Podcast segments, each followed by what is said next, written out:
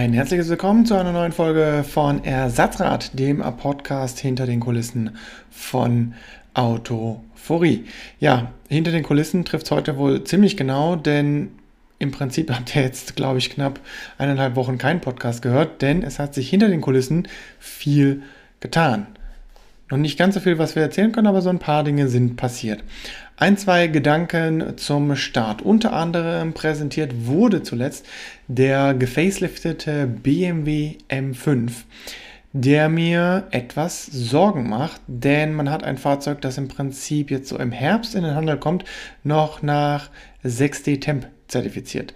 Und das wirft für mich die Fragen auf, werden wir den 4,4 Liter V8 Biturbo wirklich für eine entweder kurze Zeit, Anfang des Jahres 2021, nicht mehr sehen? Oder wird da etwas passieren, sei es hinsichtlich Elektrifizierung oder Hubraumverkleinerung und Turbovergrößerung? Also irgendwas wird da auf jeden Fall noch passieren. Denn wenn man beispielsweise so mal ein bisschen ja, sagen wir mal links von München schaut, dann sieht man in Affalterbach das Update des quasi Konkurrenzmodells mit dem E63S bereits die neue 6D ISC FCM Norm erfüllt, aber da auch noch nicht auf die allernächste Stufe setzt, die quasi Affalterbach gleichzeitig schon mal präsentiert hat für die neueren Modelle. Also der Turbo mit elektrischem Verdichter beziehungsweise auch umgangssprachlich als einfach der elektrische Turbo bekannt. Der wird dann erst in den ganz neuen Modellen kommen. Also das gibt dann auch wieder Hoffnung für ja, wer sich noch daran erinnert, den C63 mit Vierzylinder und Elektromotor. Das heißt, dass man da höchstwahrscheinlich quasi diesen Vierzylinder Baukasten benutzen wird, aber nochmal einen anderen Turbolader, sodass auch die Grundleistung des Verbrenners nochmal etwas höher sein wird als die im Moment 421 PS sind das, glaube ich, im A45S. Also, dass man da definitiv in Richtung 450, 460 PS gehen wird, rein vom Verbrenner plus eben dann Elektromotor an der Hinterachse. Und weiß Gott, was dann eben mit der E-Klasse oder dem AMG GT passieren wird.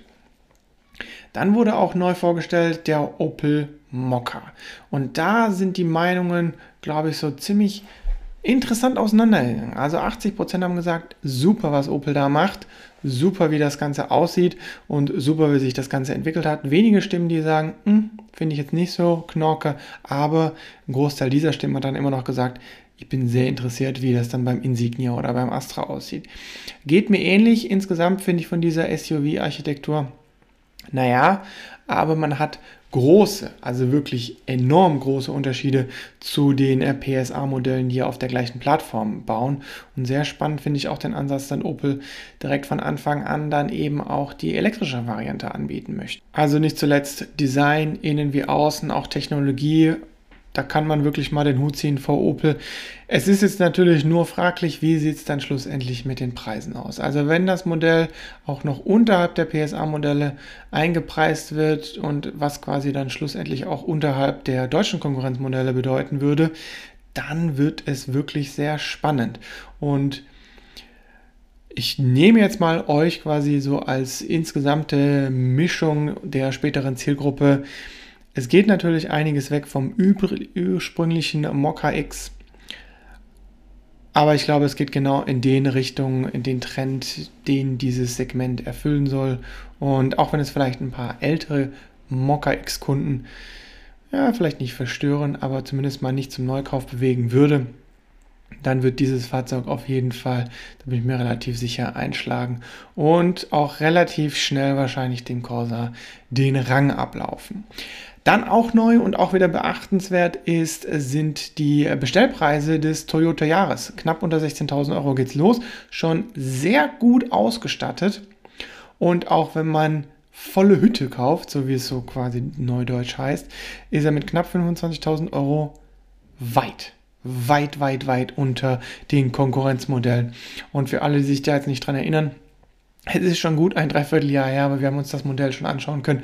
Und insbesondere die Innenraumqualität liegt deutlich über dem Durchschnitt in der Klasse des B-Segments der kleinen Wagen. Also da sind Fahrzeuge, die deutlich teurer unterwegs sind und die im Innenraum, man kann es nicht einfach, es ist einfach so, wie es ist, die deutlich billiger verbaut sind als der Jahres. Es soll jetzt keine Werbung für den Jahres sein, aber Toyota hat mit dem Jahres ein richtig gutes Fahrzeug auf die Beine gestellt. Schlussendlich hängt es natürlich auch davon ab, wie er sich fährt, ob einem das ganze Innenraumkonzept gefällt, aber insbesondere dadurch, dass er auch nochmal deutlich unter 4 Meter in der Länge bleibt, bleibt er insbesondere mit dem Hybridantrieb, der auch nach wie vor preislich jetzt attraktiv ist, vor allem attraktiver als in der dritten Generation ich denke, der könnte sich in der Stadt durchaus durchsetzen und vielleicht den ein oder anderen vom Elektroautokauf wieder ein wenig abbringen.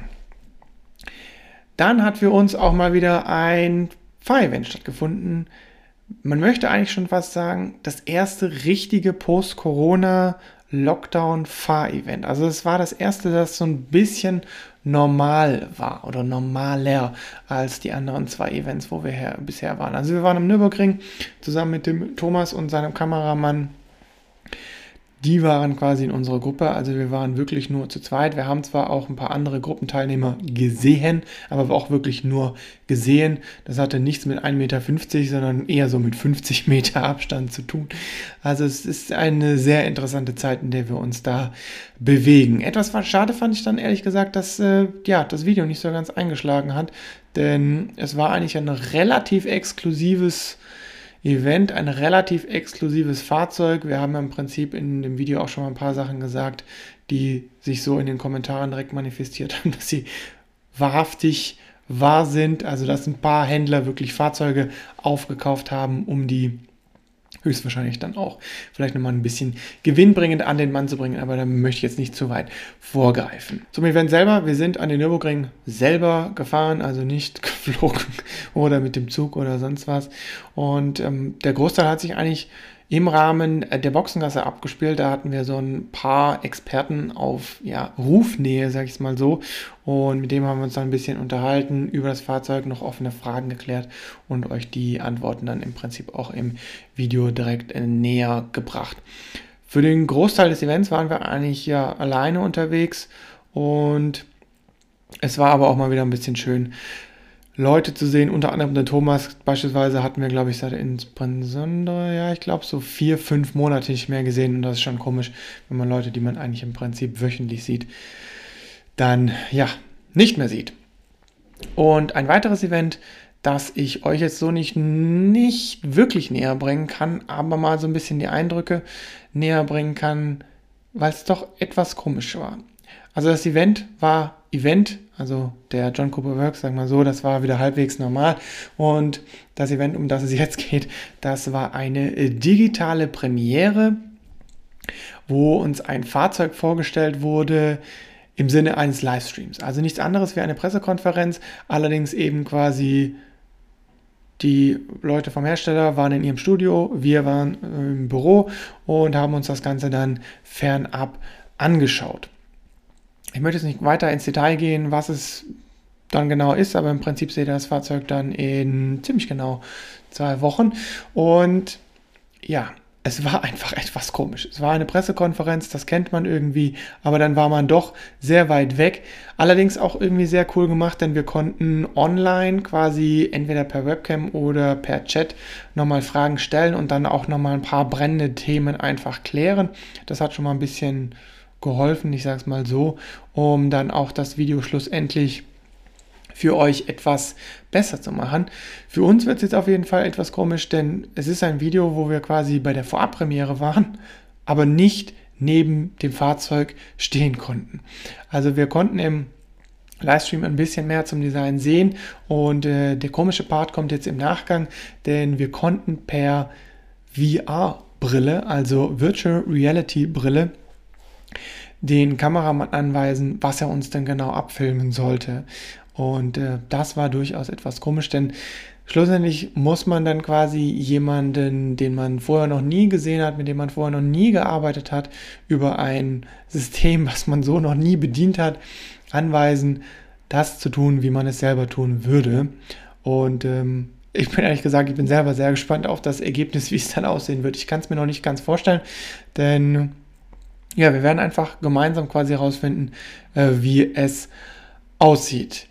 Ja, Und äh, soweit war es das eigentlich auch schon mit dem, ja, leider jetzt zweiwöchentlichen Update. Da war einfach dann doch zu viel Klimbim, ja, der jetzt eigentlich alles noch sehr weitgreifend ist. Also es ist alles noch nicht so in trockenen Tüchern, um euch da wirklich was drüber zu erzählen.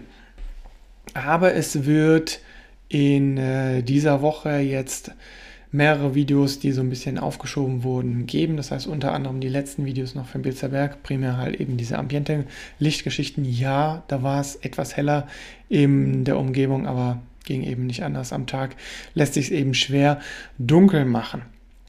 Und auch ein Video gibt es zu einer, ja, im Prinzip einer der ersten Fahrveranstaltungen, die jetzt quasi post-Corona stattgefunden hat.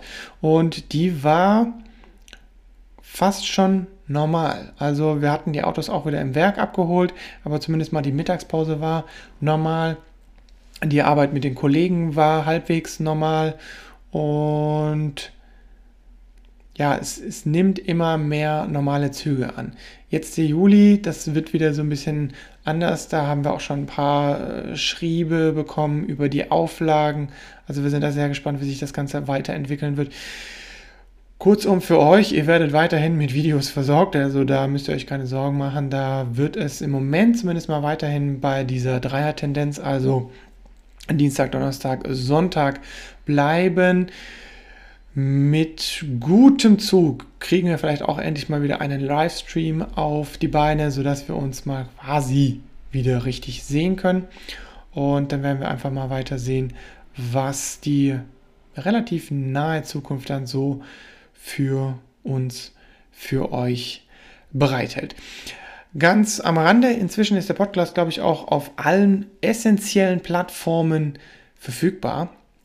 Und wenn ihr da Feedback habt, gerne mal Feedback dalassen, ob ihr und auf welcher Plattform ihr das Ganze dann in welchem Tonus, in welchem Umfeld vielleicht ja auch anhört. Ja. Und äh, wenn sich das Ganze alles mal ein bisschen einpegelt, dann hoffe ich auch, kann Larissa mal ihre Eindrücke von den letzten Events, von den letzten Eindrücken von den Fahrzeugen und so weiter ähm, mitgeben. In diesem Sinne, vielen Dank fürs Zuhören und bis zum nächsten Mal.